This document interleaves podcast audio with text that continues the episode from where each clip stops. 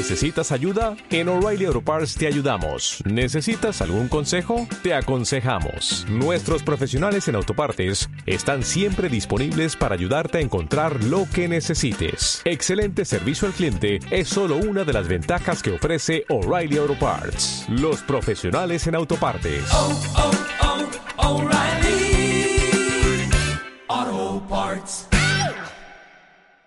Una cárcel como tal. Wow. Uniformes, horarios, clases, maestros, reglas y demás. O un campo de juego en el que los niños pueden aprender. Exactamente. Segunda canción. Esta es mi tierra linda, el Ecuador.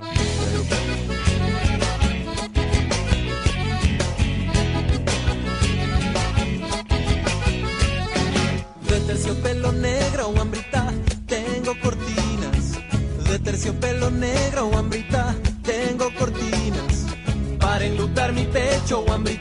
si tú me olvidas. Para enlutar mi pecho, Wambrita, si tú me olvidas. Si tú me olvidas, Blanca Azucena, si tú me olvidas. Con todo, la mayoría de las... El siguiente programa es de exclusiva responsabilidad de sus productores. Con todo, la mayoría de las figuras de la ciencia, a las que debemos lo que llamamos descubrimientos científicos fundamentales, Chicos, estamos al aire. ¡Sí! Interrumpimos esta transmisión para volar tu mente. Es momento de hablar de ciencia. ¿Quién dice? ¿Qué? Porque podemos descubrir cómo funciona el universo. Porque la ciencia nos ayuda a tomar mejores decisiones porque es el antídoto para la superstición. Nos da las herramientas para entender un mundo complejo.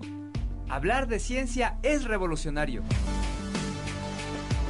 Únete a esta cháchara científica, entre ondas y partículas. Escúchanos cada semana y participa en nuestras redes sociales. Encuéntranos en Facebook, Twitter e Instagram como Quinto Pilar.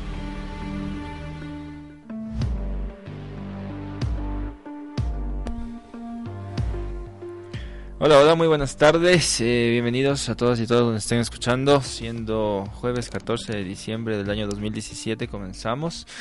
Eh, yo soy Diego, estoy el día de hoy nuevamente con, con mi amigo Roberto en nuestro último programa del año. Estamos despidiendo el año.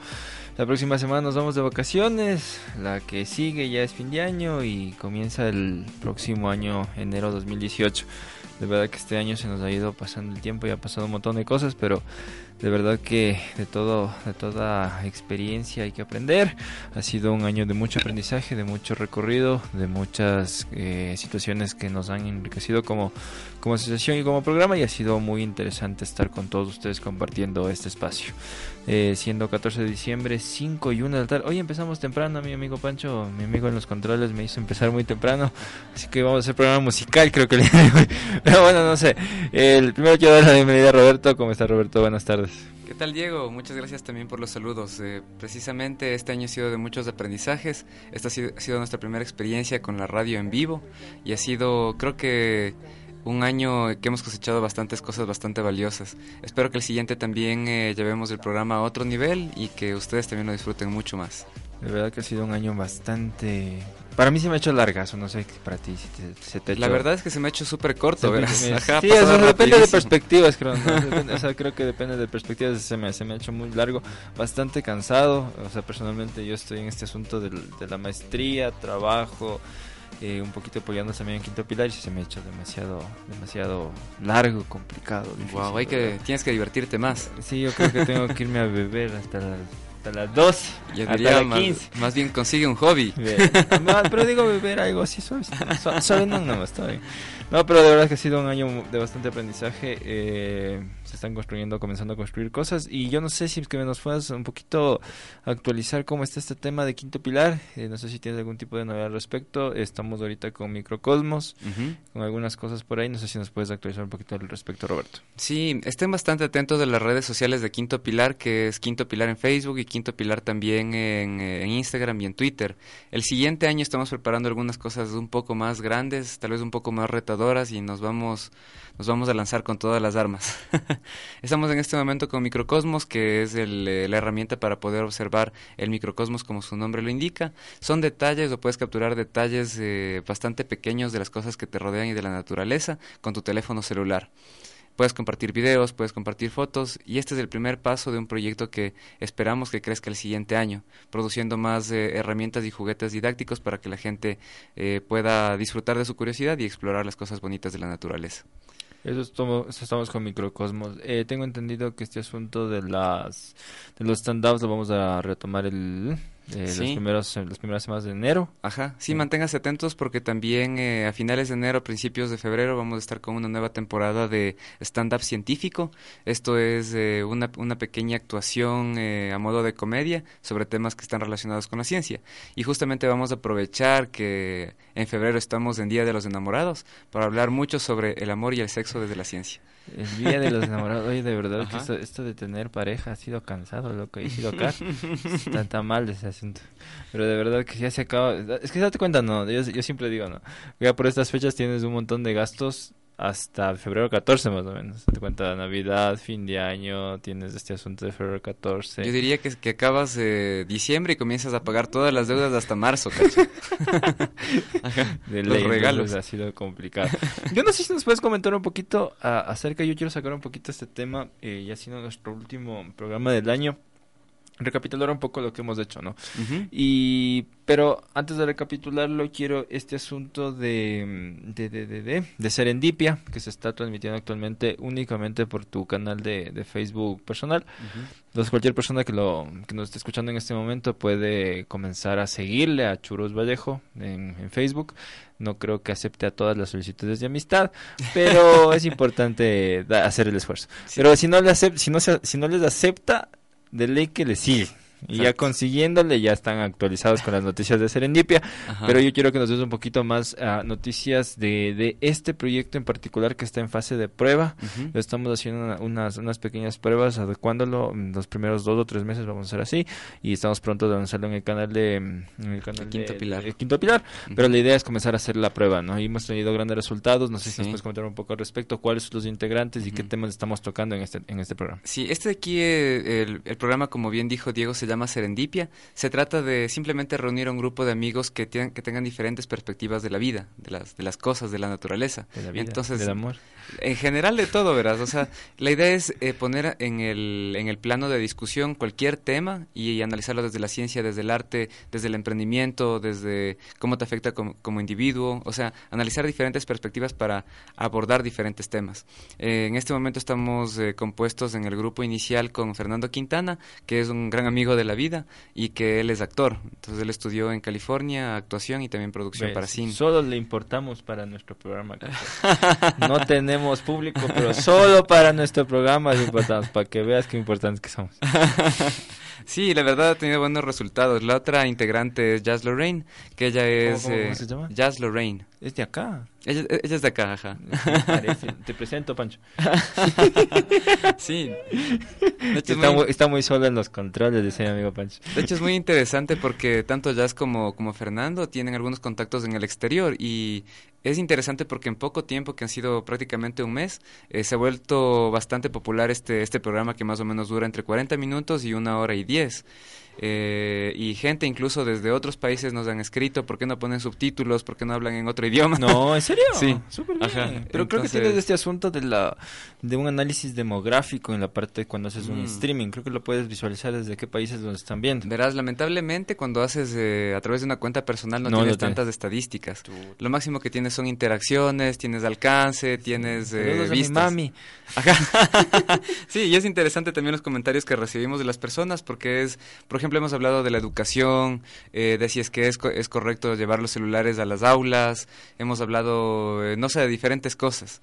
En el siguiente capítulo de lo que vamos a hablar, que son, bueno, son los martes más o menos de las 6 de la tarde que, que lo estamos haciendo el programa o el streaming, eh, vamos a hablar sobre los dilemas de la Navidad, sobre fobias y sobre, bueno, los, los, lugares bonitos que se pueden visitar en Ecuador. Oye, debe ser que me invites, loco. Yo claro, ¿no? De una, yo te he dicho. De verles, pero de verdad ha sido un poco complicado. Bueno, eh, eso eso es serendipio. Vamos a seguir eh, profundizando sobre el programa porque me parece una propuesta súper interesante. Las personas súper, eh, eh, no sé, traídas del exterior, así parecería, solo para nuestro programa. Creo que solo son contactos que ellos tienen en el exterior más que, creo que importadas. sí, yo creo que son estos asuntos de la vida que la, vida te da esas, esas sorpresas de conocer gente tan, tan maravillosa y extraordinaria y es importante, creo que eh, afianzar estos lazos porque nunca sabes cuándo los vas a necesitar y emprender este tipo de proyectos tan tan tan geniales que se están desarrollando actualmente. Y sobre todo date cuenta que el objetivo de este programa, al igual que este programa, es justamente despertar la curiosidad en la gente, promover el uso del pensamiento crítico, eh, que la gente comience a amar más la ciencia. Eh, entonces, o sea, básicamente estamos cumpliendo nuestro objetivo. En este momento, si bien es cierto, también lo estamos haciendo únicamente a través de unos canales personales para pulir un poco el, el show, para saber más o menos cómo interactuar con la gente, pero es posible que en los próximos tres meses, si no es un poco menos, ya lo lancemos a través del canal de Quinto Pilar. Mientras tanto, como tú dices, igual si es que nos siguen tanto a Fercho como a Jazz o como a mí. Ah, por las cuentas de ellos también está Ah, qué chévere. Pero, no, pero más seguido por, por tu lado. Claro, es que tú me conoces a mí, pues eres ah, mi contacto. Los demás no, te conozco. Bueno, sí, eso sí. Y en todo caso, el, el, el streaming es público y cualquier persona lo puede ver, entonces no tiene ninguna restricción de privacidad. Eso es importante saberlo. ¡Pancho! Se nos acaba el año. Canción número uno. Daniel Paez, rondando tu esquina.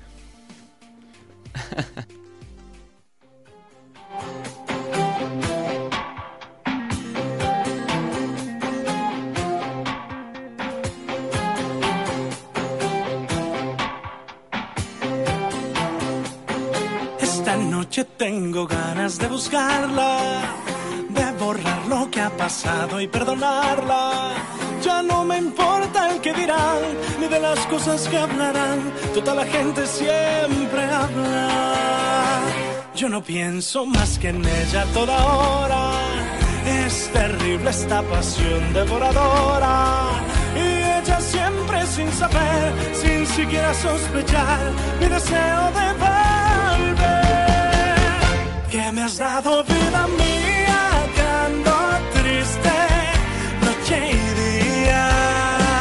rondando siempre tu esquina, mirando siempre tu casa.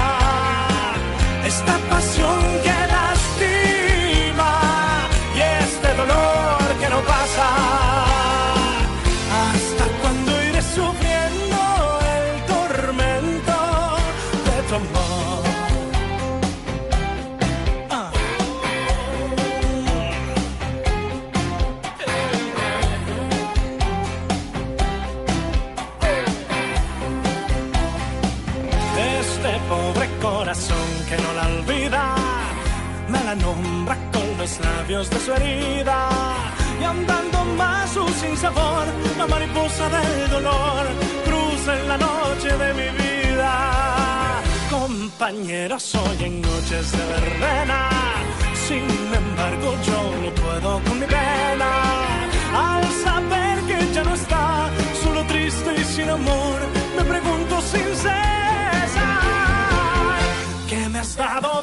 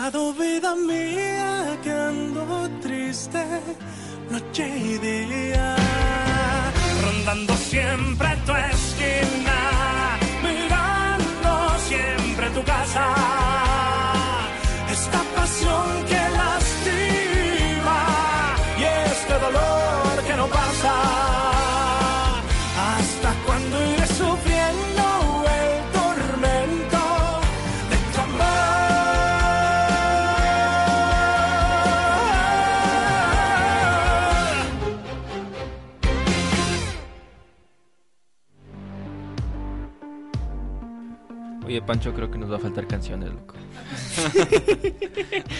Yo creo que nos van a sobrar, ¿verdad? Creo que nos van a faltar canciones. bueno, ya volvemos. Eh, yo, quiero, justo me dejaste pensando sobre dos cosas y creo que vamos a, vamos a desarrollar el programa bajo esas dos aristas porque es nuestro último programa del año. Y me dejaste pensando sobre una cosa, eh, primero sobre las tradiciones de la Navidad. Ajá. Tú, tú me hablabas sobre otro aspecto, pero yo quiero enfocarte sobre tradiciones medias curiosas alrededor del mundo. ¿Ya? Eh, sabías que en Japón el banquete tradicional de Japón es pollo frito? Mm, mira tú. No es ni pavo, ni, es ni, no es nada de lo, tradicional que de acá, pero, Occidente. Pero es, tradicional, tradicional. Tradicional, tradicional. Y te lo leo porque, aunque no se trata de un país de tradición cristiana, el asunto es que KFC, eh, aunque hacemos la cuña, pero solo lo dijimos una sola vez, eh, ha convencido a los, nuestro combo de pollo frito. Sí, ha convencido a los consumidores de que el pollo frito de ellos es la comida tradicional de los países asiáticos. Ya. Entonces, en Japón, la última noche de, o sea, el 25, la Navidad, eh, celebran con un banquete de pollo frito. De KFC. De KFC. Qué denso. Es, más o menos como, como el color del atuendo de, Santa Claus, cacha.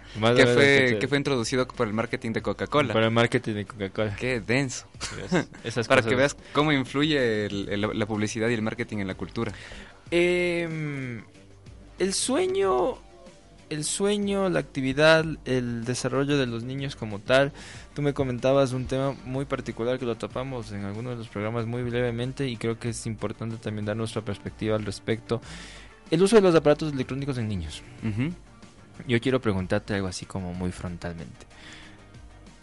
Tú no quieres tener hijos o quieres tener hijos. O sea, en este momento no. No, no, no, no, te hablo ahorita. Así como que ahorita, ahorita. No, no, en un futuro. Es posible. En un futuro es, posible. Tal vez. Eh, esto del cambio climático nos está fregando a todos, hasta incluso pensar por el hijo, pero eh, uno Sí, ¿Dos? sí, podría ser, podría ser uno. ¿Cuánto? ¿Solo uno? Sí, podría ser uno. ¿No vas a hacer el equipo de fútbol? No, nada que el equipo de fútbol. mucho trabajo. De fútbol, amigo. Eso sí es mucho dinero, mucho tiempo, mucho, mucha responsabilidad. no, yo creo que más que dinero y tiempo, bien por entrar al tema, esto es un asunto creo que muchas veces ni siquiera uno es responsable, puede hacerse cargo de su vida y tiene que hacerse cargo de un ser humano que puede eh, acarrear y ser el partícipe de, de muchos cambios a nivel de, del espacio en el que, habita, o sea, en este caso es del país, y a nivel de, del mundo como tal, ¿por qué no? O sea, nosotros somos responsables de una vida. Y creo que yo cuando nació mi hija me di cuenta de eso, ¿no? O sea, y después de eso dije, se acabó, se acabó de verdad. O sea, para mí esto se terminó. Creo que una sola vida, ser responsable por una sola vida me parece más que suficiente, a pesar de que la mamá ha dicho que va a tener otro, pero yo le dije, yo no te acolito en eso. Yo no te acolito en eso. Ahí sí, cada uno, cada uno. Ahí sí, cada uno, cada uno, vaya nomás. Pero bueno, eso es, ese es mi, mi testimonio, ¿no? Es este asunto de de que para mi forma de pensar eh, el ser responsable de ya de por sí de uno mismo además de uno más, una vida pequeñita, y, y comenzarle a instruir. yo creo que nuestros papás no fueron perfectos, eh, distan mucho de ser perfectos, y nosotros lo aceptamos tal y como somos y fuimos formándonos en, en, función del camino y de las cosas que fuimos aprendiendo, pero nosotros somos responsables de esa vida conforme crece, ¿no? Y me parece súper interesante. Y, date cuenta que es una responsabilidad, o sea, como, lo, como yo lo veo, es una responsabilidad propia, es una responsabilidad con alguien más, es una responsabilidad con el planeta. Exactamente, exactamente. O sea, yo digo, es, es, con todo, porque ponte, yo, yo, yo, yo tengo una, una, una, una, amiga, una conocida que eh, tiene una hija, tiene una hija. Y yo le decía este asunto de, de saber cuidar a, los, a los seres pequeños, ¿no? Y yo justo veía memes en internet acerca de esta cultura que se está, o sea, eh, eh, este análisis de, de, acerca de la tauromaquia, justo que pasamos fiestas de Quito, y veía un meme eh, dividido en dos, un niño vestido de torero ah, claro, y un niño salvando un, perro en el lago. No sé si lo has visto, sí, sí, lo has visto. Y en el lado izquierdo decían, a este niño sus padres le enseñaron que el toro es únicamente para entretenimiento y la función del toro es morir en el ruedo. En el lado derecho, el niño que estaba junto con el perro saliendo del, lago, le decían a este niño, le enseñaron que cualquier vida humana es digna de salvarse, es digna de... una vida en general. Exactamente. Entonces, ahí te das cuenta, ¿no? Cómo, cómo un padre puede comenzar a influir ciertas tendencias del hijo en función de lo que le puede enseñar, en función de lo que ve como ejemplo, como tal. Entonces me parece súper fuerte. Es que date cuenta que prácticamente el primer modelo a seguir que tienes en tu vida son tus padres. Como conciban el mundo tus padres, tú vas a tener también esa misma concepción hasta que, no sé, llegues al colegio, llegues a la escuela, llegues a prekinder y comiences a tener otras ideas y aprender otras habilidades. Inicialmente, y creo que a lo largo de toda la vida de una persona, su principal modelo ideal, su primero, su principal modelo a seguir es su, es su padre o su madre. Bueno, y es la pregunta que te dice, ¿piensas tener un hijo para volver al tema? Eh, en este momento no, pero sí, posiblemente, tal si vez. Si la Cris lo está escuchando ya sabe que ahorita no, que tal vez después. Pero bueno, este asunto de la, de la, de la tecnología en niños, ¿cómo tú la ves? Eh, digamos que eh, estás próximo a tener un hijo, ¿cómo, ¿cómo la manejarías? Porque yo tengo un testimonio muy personal y, se los voy a dar al, público también que nos está escuchando porque es muy interesante la forma en la cual mi hija está creciendo y yo le soy sincero y de verdad que no, me vas a creer, Pancho, lo que te voy a decir. Pero mi hija tiene dos años y no ha topado hasta ahora ni un teléfono celular, no ha visto televisión, no ha tocado un iPad, no ha visto una computadora. Es muy fuerte. Ajá. De verdad que sí. Pero en tu caso en particular, eh, ¿Qué, ¿Qué, opinas de este asunto de la, de la tendencia actualmente de, de, los niños que desde más chiquitos tienen un teléfono, desde más chiquitos tienen un iPad, desde más chiquitos, o sea, los, papás dicen, mijito, siéntese al frente de la televisión para que no moleste. Entonces no sé cuál es tu postura al respecto porque ya.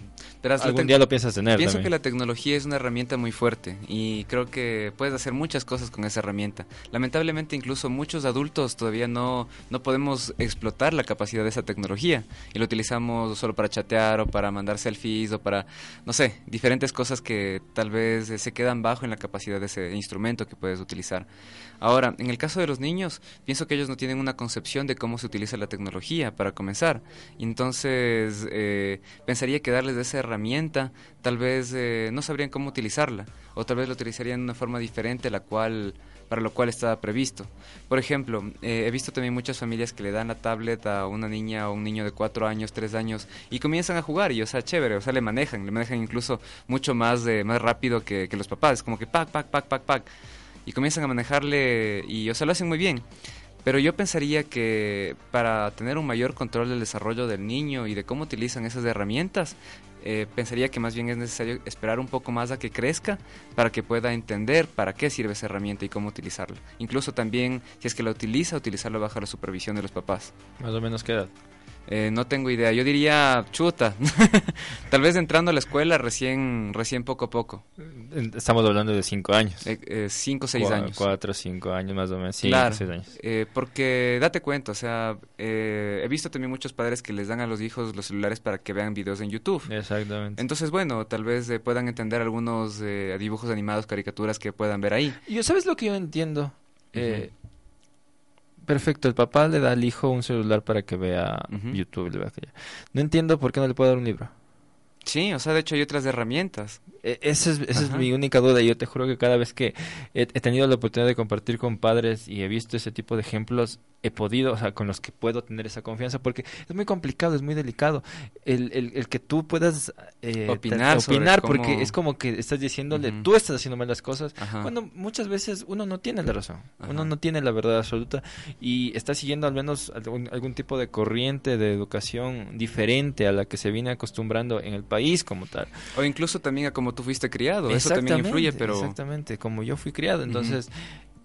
Decirle, ve, ¿sabes qué? Estás mal, estás haciendo mal, es, es muy delicado. Entonces, con las personas que tienen un poquito de confianza, he dicho, ve, ¿por qué no un libro? O sea, ¿por qué celular? ¿Por qué la tablet? Claro, y date cuenta, o sea, pienso que eh, si es que los padres le controlan cómo utiliza ese hijo la herramienta, tal vez puede funcionar. Pero como tú dices, hay otras opciones. ¿Por qué no sacarles a los niños a jugar? ¿Por qué no darles eh, juguetes que puedan eh, ayudarles a desarrollar sus, sus habilidades motrices, espaciales, su creatividad, etcétera? Y sabes que es lo más gracioso porque ya me pasó, eso que tú estás diciendo ya me ha pasado, porque he dicho en muchas conversaciones, en algunas conversaciones, yo tengo un círculo de amigos que más o menos rondean mi edad, 30 años. Entonces, más o menos unos dos tienen hijos. Los demás siguen solteros y sin hijos. Pero a los dos les he dicho, o sea, ¿por qué no juegan con ellos? Porque Y me responden exactamente lo mismo que me respondían, eh, me responden ya las personas más adultas. Eh, yo trabajo. Vengo tarde, voy cansado, tengo derecho a descansar. Entonces, a mí sí me ha impresionado porque yo sinceramente tengo que ser sincero, yo no vivo con, con mi hija, pero me ha impresionado el ejemplo que le puedo dar la mamá de mi hija a Manuela, que es mi hija. Entonces, es, es, todo un asunto también de, de, preocuparse, de, saber que a pesar de todo el, cansancio y el trajín del día a día, hay tiempo de dedicarle a, a una hija para que no generar ese tipo de dinámicas que son muy perjudiciales a futuro. Puede ser, ajá, puede ser. O sea, siempre pienso que necesitan control para poder ese tipo para utilizar ese tipo de herramientas. Ahora, eh, sabes que tenemos igual diferentes tipos de familia. En tu caso, por ejemplo, tú no vives con tu hija. Exacto. en algunos casos, los dos padres viven con sus hijas, o tal vez hay madres o padres solteros, ¿cacha? Exacto. Pero creo que de alguna forma es, es necesario también invertir el tiempo suficiente con el hijo, ya que es una responsabilidad, para que pueda eh, crecer adecuadamente, ¿cacha? Y en algunos casos va a ser compartir el tiempo eh, de, de crianza, compartir el tiempo de cuidado, y en algunos otros casos va a ser, o sea, dejarle con alguna persona que pueda brindarle herramientas y tiempo que le permita desarrollar sus habilidades igual. Álvaro Bilbao, un reconocido neuropsicólogo y psicoterapeuta de español, afirma que los niños deben pasar los seis primeros años, estamos hablando de seis primeros años de su vida sin tecnología. Por ahí vamos. Las, o sea, le hacemos ley. Las nuevas tecnologías en el cerebro, en el desarrollo de nuestros hijos, es el título del, de la conferencia que él está actualmente llevando por varios países de, de, de, Europa. y es interesante que él, él, él, muestra cómo influyen las nuevas tecnologías en el desarrollo de los niños. Entonces, él, él, él menciona en, este, en estas conferencias que está llevando a cabo que lo primero que siempre él dice es que las nuevas tecnologías son positivas para la sociedad, lo que nosotros ya entendemos porque por algo se han llevado a cabo y han, y han acelerado este, este proceso que nosotros estamos viendo como humanidad, son positivas para la sociedad y son algo muy importante. Sin embargo, en el cerebro, en el desarrollo de los niños y sobre todo de los más pequeños, están saliendo investigaciones que hablan del efecto de este efecto que puede ser totalmente negativo. Y las personas que van a su conferencia le preguntan, pero ¿en qué sentido puede ser negativo? Entonces, él menciona que en primer lugar puede reducir su capacidad de tener autocontrol. Las nuevas tecnologías, los videojuegos, sobre todo estar mirando cosas en Internet continuamente, hacen que el niño, él menciona que el niño, hacen que esté constantemente estimulado y tiene menos oportunidad de ejercer autocontrol porque todo el control lo lleva la máquina. Otro efecto negativo sobre esto que menciona, que, menciona Álvaro es que si los estímulos a los que están expuestos son muy intensos, muy rápidos, como en los videojuegos, el niño puede perder el interés por cosas que son un poco más lentas o menos intensas, como la maestra, la pizarra, un libro o jugar en la calle con los amigos. El niño se acostumbra a estímulos muy rápidos, a ser sobreestimulado y cuando bajan de velocidad se empieza a aburrir. Entonces es súper interesante tomar estos, estos aspectos en cuenta. eh, voy a irme a la segunda pausa musical y yo, no, yo quiero simplemente hacerte una pregunta. Y no sé si esto has, has, has, has leído o has escuchado alguna vez. Estos nombres que te voy a dar, Roberto. Ya. Montessori. Sí. Reggio Emilia. No. ¿No han escuchado? No. Son corrientes de educación eh, Montessori, que les he escuchado. Está algún eh, eh, instituciones educativas como eh, una que queda por el Valle de los Chillos que me, me van a matar si sigo haciendo pausas gratis.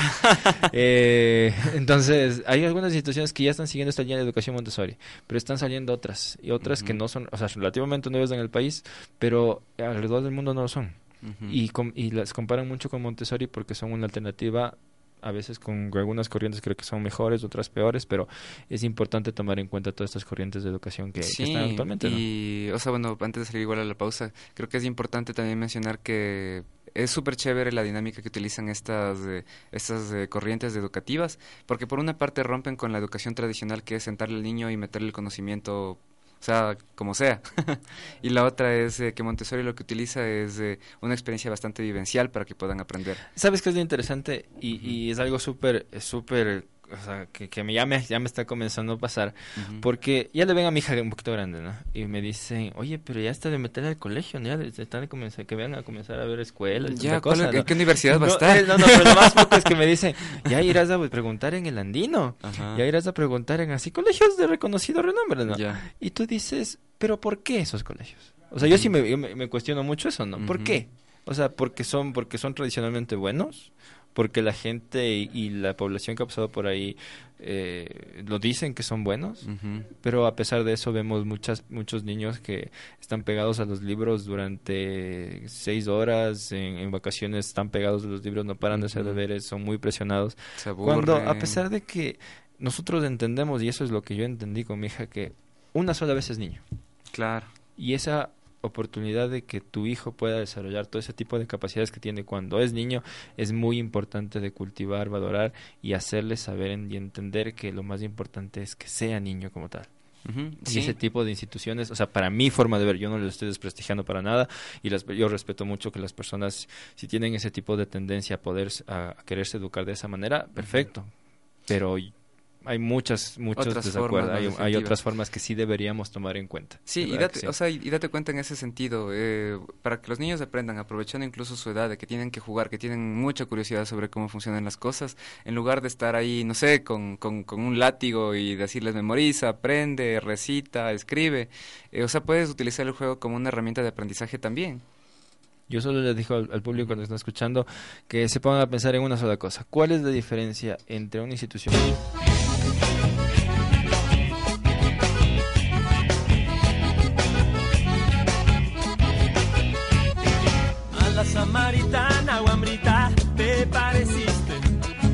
samaritana, guambrita, te pareciste.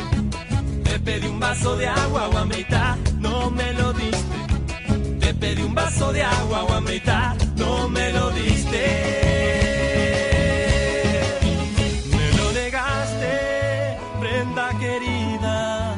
Me lo negaste, prenda querida. Si me niegas el agua, guambrita, pierdo la. Niegas el agua, guambrita, pierdo la vida.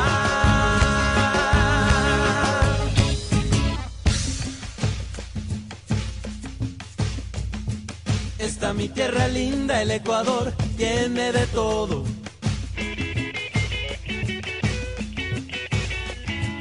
Está mi tierra linda, el Ecuador, tiene de todo.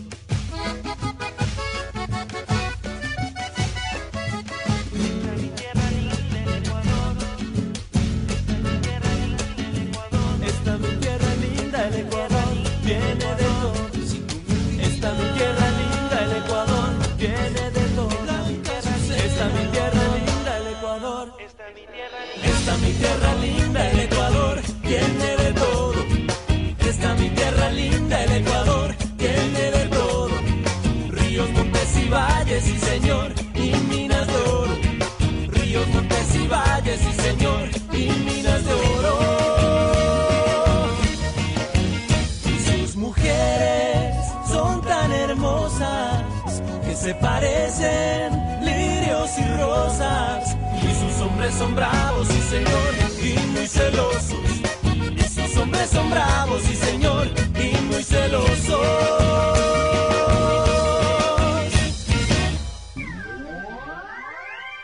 promocionales y publicitarios en Radio CCE. Anclaje.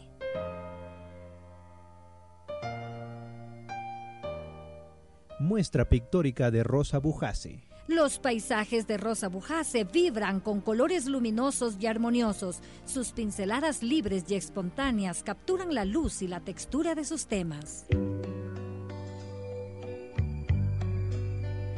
Un total de 30 obras de pequeño y mediano formato serán exhibidas al público hasta el 22 de diciembre, de lunes a viernes de 9 a 17 horas, Sala Osvaldo Guayasamín. Una invitación de la Casa de la Cultura Ecuatoriana Benjamín Carrión. Entrada libre. Entrada libre.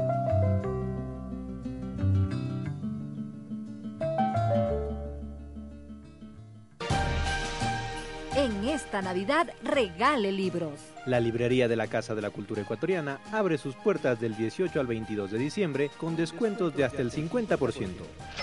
Usted encontrará obras de Hugo Mayo, Benjamín Carrión, Aguilera Malta, Proaño Arandi, Abdón Uvidia, Euler Granda, libros de arte y mucho más. De 9 de la mañana a 5 de la tarde. Regalar un libro, una decisión inteligente.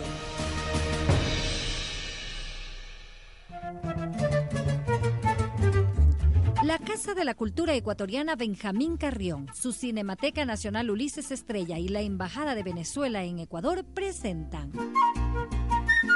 Muestra de cine venezolano. Muestra de cine venezolano. Del 12 al 17 de diciembre, Sala de Cine Alfredo Pareja Díaz Canseco. En los horarios. Miércoles 13 y jueves 14, 17 horas y 19 horas 30. Sábado 16 y domingo 17, 11 horas y 14 horas 30. Entrada libre. Entrada libre.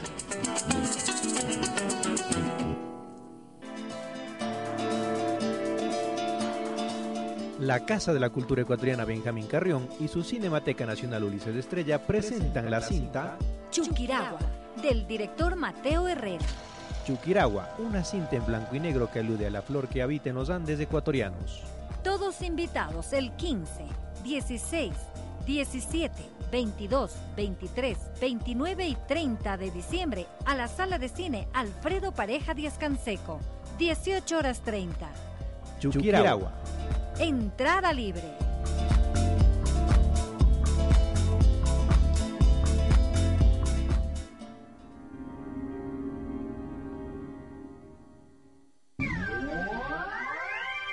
En Radio CCE terminan los promocionales y publicitarios.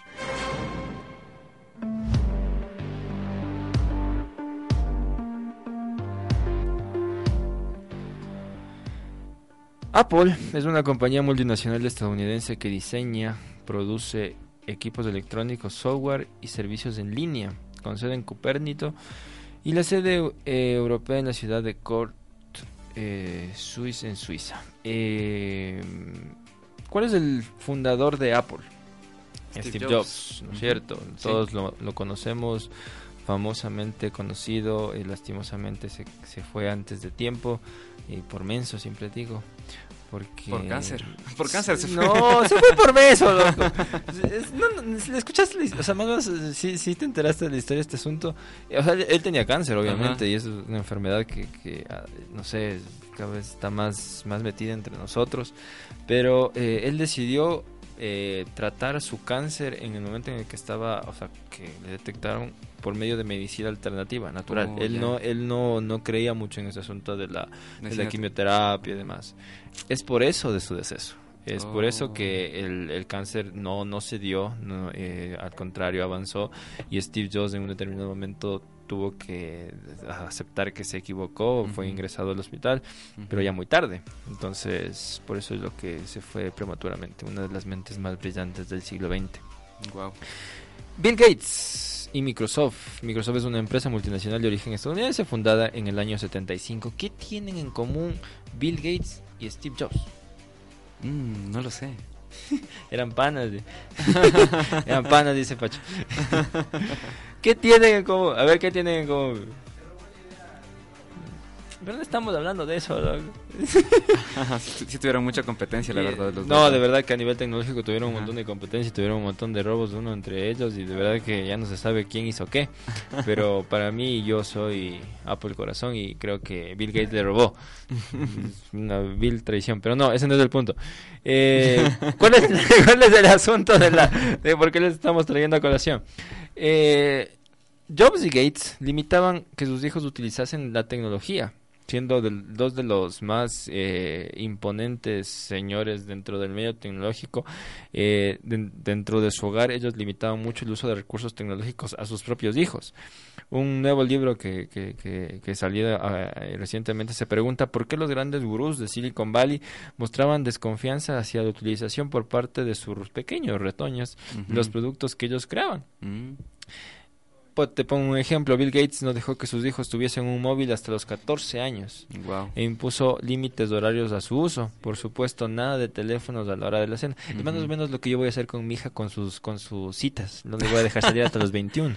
Wow, no, no, no le hagas eso, por favor. y en el caso de eh, Jobs, la tecnología, él mencionaba que la tecnología no es una parte importante en la vida de los jóvenes, se convierte en sus vidas. Uh -huh. Los consume de, ta de tal manera que consume su propia vida de maneras inimaginables. Entonces es algo para tomar en cuenta porque ellos eh, no generaban este tipo de, de, de, socialización de los medios que ellos mismos creaban. ¿no? Mucha gente les criticaba eh, y les ponía este, este asunto en, en, comparación. Decía, lo mismo dijeron cuando pasó con la, cuando apareció la televisión pero ellos respondían haciendo un argumento bastante interesante, ¿no?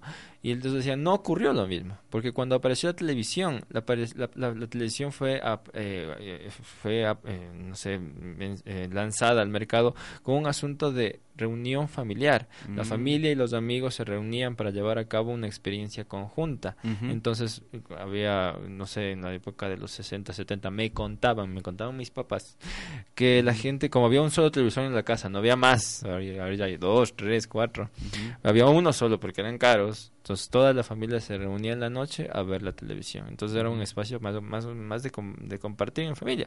Lo que no pasa con un aparato tecnológico que es muy personal y tú lo puedes simplemente dar y esa persona se apropia de él y se sumerge en él. Claro, y la diferencia es que, bueno, también eh, en el caso de la televisión, en algunos casos también eh, solo una persona tenía en el barrio, ¿cacha?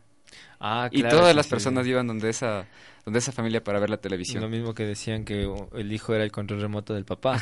Y mi hijo, deme cambiando de canal.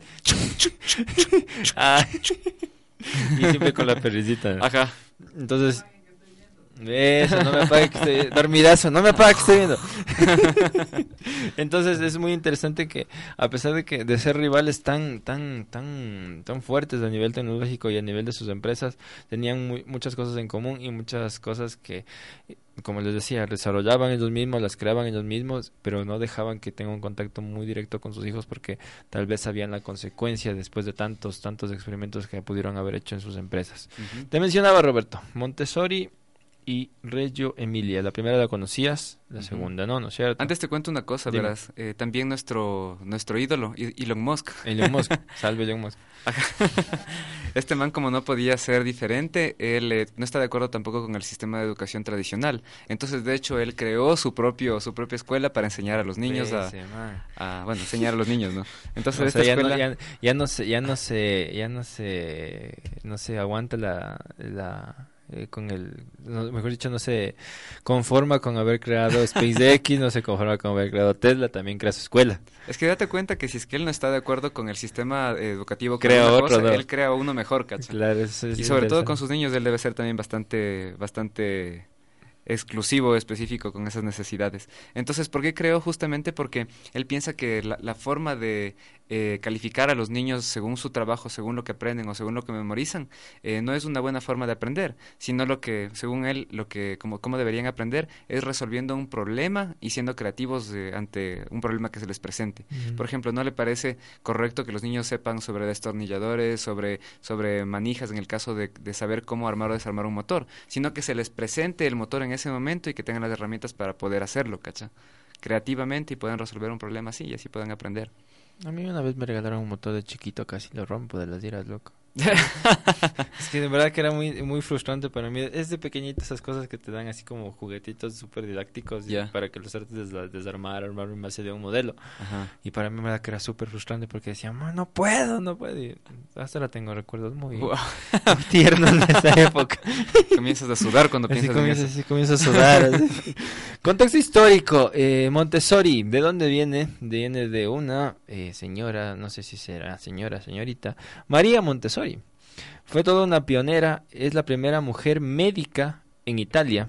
Mm. Se especializaba en psiquiatría y de sus investigaciones con niños con necesidades especiales surge el método llamado como ella, Montessori. Luego se aplicó a todo tipo de niños de este método porque en un principio, como, como su fundadora lo planteó, fue aplicado primero a niños con necesidades especiales. Y María Montessori funda la primera casa de niños en 1907 en Roma. Más o menos es la historia de Montessori. Pero ¿quién fue Reggio Emilia? No es una persona, es un lugar.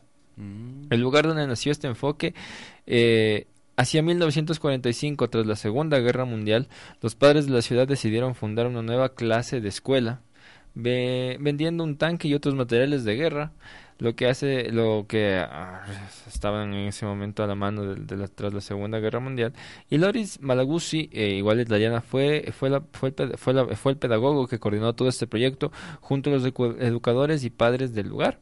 Entonces es interesante que sin duda el método Montessori tiene unas bases científicas sólidas y un método muy bien definido, lo que hace que una vez aprendido su método sea bastante sencillo aplicarlo en aulas y en hogares. Algunos dicen que es una filosofía, una forma de ver al niño. Las ideas de Montessori, eh, muchos mencionan, que se inspiran en pensadores como Rousseau, Seguin y Tard Pestalozzi. Entonces esto es más o menos eh, la corriente que, abarca Montessori.